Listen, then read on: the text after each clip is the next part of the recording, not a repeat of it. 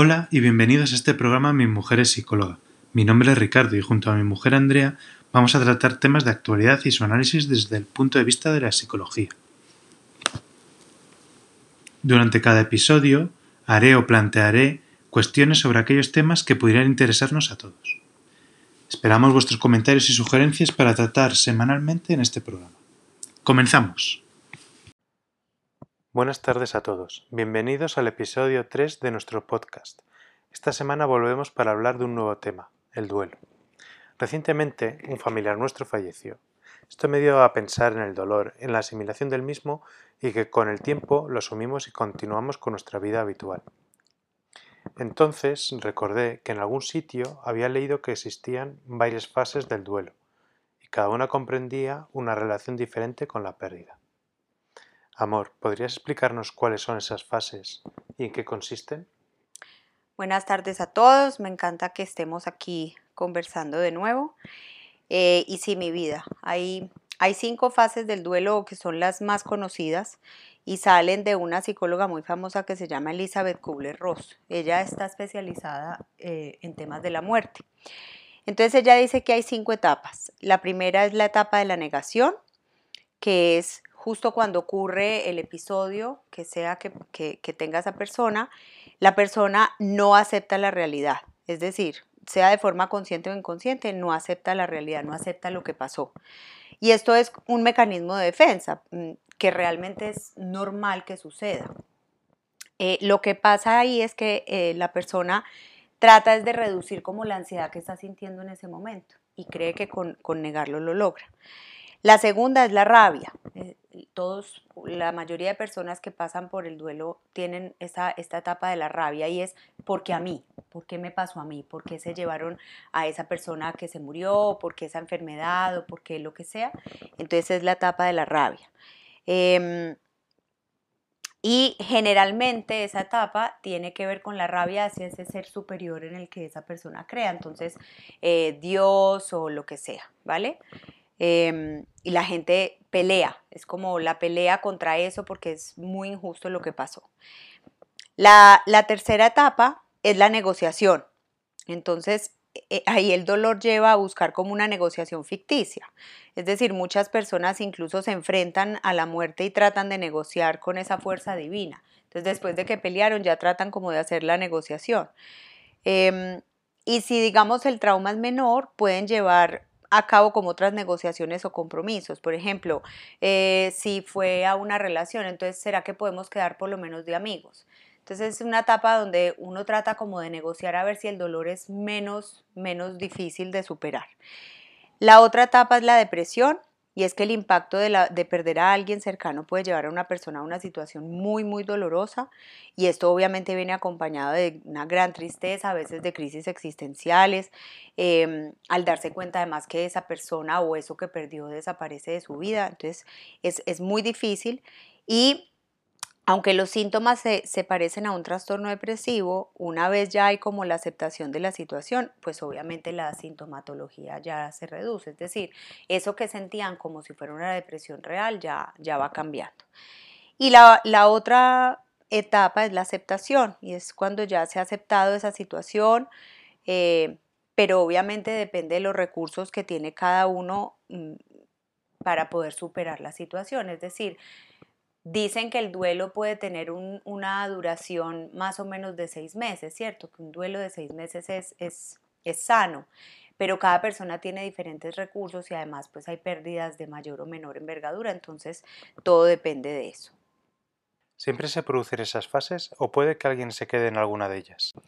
Bueno, no, digamos que no siempre se producen las cinco fases en todas las personas. Por eso te decía ahorita, depende de los recursos que cada uno tenga, va a ser la manera como pueda salir de ese proceso del duelo. Eh, ahora sí, hay personas que se pueden quedar en alguna de las fases. Generalmente eh, los duelos que se llaman crónicos son porque se quedan o en la fase de la negación o en la fase de la rabia, que son las más difíciles de superar. ¿Qué problemas pueden surgir si no se dan todas las fases? No, realmente no hay ningún tipo de problema. Em, El problema, vuelvo y te digo, está es si la persona se queda anclada en una de esas fases. Pero si, por ejemplo, qué sé yo, pierdo a mi mascota, pero mi mascota ya estaba viejita, yo sabía que se iba a llegar el momento, pues aunque va a ser un golpe muy duro, porque una mascota es como un hijo, yo puedo pasar de la etapa, no, no, no viviría la etapa de la negación, porque si yo ya sé que mi, mi mascotica se va a morir en algún momento, eh, tal vez pasaría por la etapa de que le llaman depresión o una tristeza profunda y luego la aceptación de que, de que se murió. Entonces no, no hay, no hay problema. ¿Este duelo solo es aplicable a pérdidas de seres queridos o puede ser para cualquier tipo de pérdida? Es decir, por ejemplo, una pérdida material, de un empleo.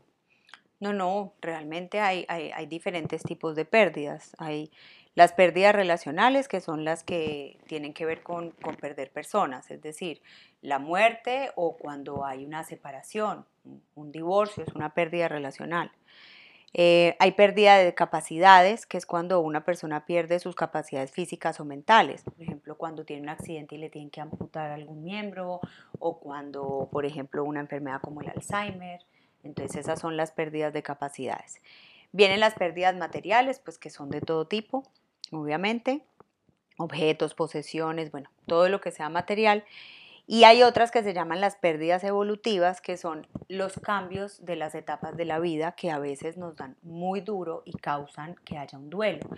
Em, entonces, mm, cuando las personas llegan a la vejez o, por ejemplo, cuando se da la jubilación, que muchas veces pensamos que, que queremos esa jubilación muy felices y cuando llega, pues nos encontramos con que tenemos pasamos de estar muy ocupados a no y tal vez no lo sabemos manejar y eso nos cuesta mucho, ¿vale? Em, entonces, como no todo el mundo encaja igual en cada situación, obviamente hay diferentes tipos de pérdidas. Y lo otro es que no todas las pérdidas generan duelo. Sin embargo, dependiendo de los recursos y pues de muchas otras variables psicológicas, la autoestima o la falta de habilidades sociales, etcétera, pues las pérdidas pueden provocar simplemente malestar y sufrimiento o ya pues el duelo como tal. ¿Existe algún consejo para poder llevar mejor el duelo o para superarlo lo antes posible? Sí, digamos que hay muchas cosas que la, que la gente puede hacer. Eh, lo primero es siempre tener apoyo de familiares y amigos, no, no aislarse en la medida de lo posible. Eh, y aunque obviamente en algunas ocasiones uno va a preferir estar solo, eh, pues no siempre quedarse ahí, porque finalmente la tristeza es mejor compartida. Lo segundo es intentar siempre que sea posible, em, sobre todo cuando uno se siente como muy desbordado en ese momento, que hay momentos donde uno siente como un hueco en el corazón, un dolor muy profundo, apoyarse de las cosas que antes lo, hacían feliz, ¿cierto? Eh, encontrar espacios de bienestar, una nueva clase, una clase de yoga, un, eh, ir a dar una caminata, salir a la naturaleza, es decir, disfrutar por lo menos de, ciertos raticos y momentos. Mm, lo otro es permitirse ese duelo, porque muchas veces la gente por no verlo a uno triste es como ya, ya pasó, ya pasó, y, muchas veces la gente que está en un profundo dolor prefiere hacerse el loco y, hacer creer que todo el mundo, creerle a todo el mundo que está bien y, y no, realmente uno se tiene que permitir ese dolor y llorarlo además. Eh, y darle el tiempo que tiene que tener. Lo otro es súper clave no tomar decisiones trascendentales en, esos momentos, ¿cierto? Entonces se, murió el esposo de toda la vida y entonces hay que vender la casa donde vivieron todo el tiempo y resulta que no, esas decisiones no se pueden tomar ahí porque, porque uno está en un proceso muy difícil que, tiene que darle el tiempo. Mm, ¿Qué otra cosa puede ser? Dejar que los recuerdos surjan. Muchas veces la gente va y entonces regala toda la ropa, quema las fotos, qué sé yo, y resulta que, esos recuerdos, sobre todo cuando la pérdida es por muerte, eh, hay que dejarlos y hay, y hay, que valorar la vida de esa persona y honrar ese recuerdo y darle el tiempo que se necesita, no quedarse ahí, pero sí darle el tiempo que se necesita. Y bueno, lo último es siempre cuidar de uno mismo, no descuidar la salud, no descuidar la alimentación, el ejercicio, descansar, ojalá no tener hábitos tóxicos, porque hay mucha gente que empieza o a tomar o a fumar, etc.